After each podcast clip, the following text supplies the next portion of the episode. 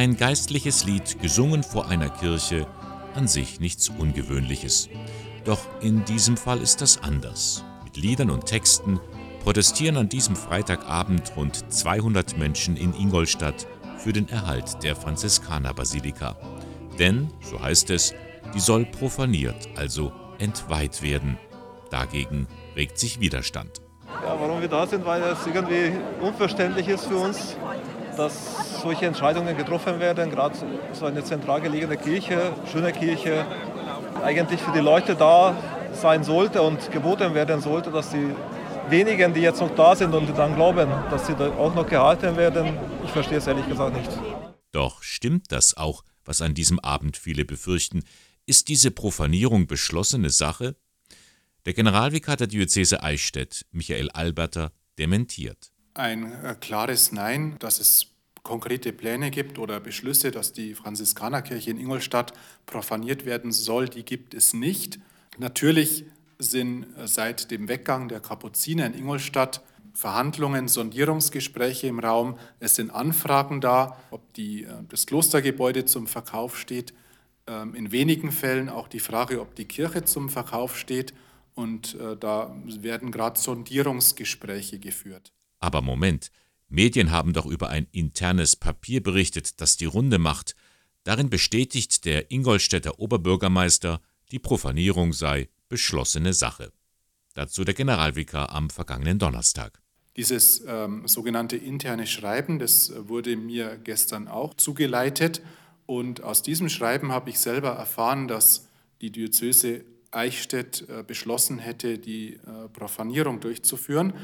Wie es zu diesem Gerücht kommen konnte, kann ich selber nicht bis zuletzt nachvollziehen. Ähm, ich habe natürlich heute ähm, mit dem Oberbürgermeister äh, telefoniert. Ich habe äh, mit Presseleuten äh, gesprochen und wollte so versuchen, die ähm, Wege dieses Gerüchts zu recherchieren. Bis zuletzt ist es mir nicht gelungen. Es scheint Kommunikationspannen oder Kommunikationsfehler, vielleicht auch Missverständnisse gegeben zu haben, äh, die wir jetzt ähm, dabei sind zu klären. Das ist auch dringend nötig, denn die Art und Weise, wie bisher kommuniziert oder auch nicht kommuniziert wurde, sorgt bei den Gläubigen für Unmut. Was hier passiert, ist ja nur ein Symptom von einer größeren Geschichte. Nämlich, wer entscheidet da was, hinter welchen Hinterzimmern und mit welchen Argumenten und warum. Also, wenn man eine Organisation gut führen will, dann versucht man die Leute zu motivieren, mitzudenken, an Lösungen zu arbeiten, dass man sagt, das ist das Problem, Leute, habt ihr Ideen. Aber einfach im Hinterzimmer was zu beschließen, ob das bei den Schulen so ist, ob es bei Kirchenzeitung ist oder jetzt ein Ding, das ist eine Katastrophe. So funktioniert Kirche nicht. Da muss etwas grundlegend anders werden. Und das ist nun auch passiert. Ein Gespräch der Bistumsleitung mit Vertretern der Kirchenstiftung der Franziskanerbasilika hat stattgefunden. Da wurde festgehalten, das Kloster gehört zwar dem Bistum, die Kirche hingegen der Kirchenstiftung.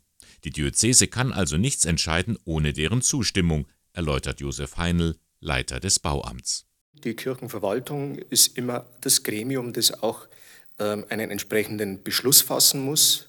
Und das ist auch in diesem Fall notwendig, um äh, zu einer einvernehmlichen Lösung zu kommen. Und die soll es noch in diesem Jahr geben.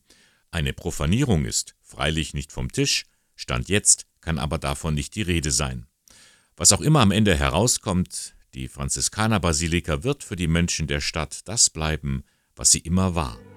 Ein Kraftort des Glaubens.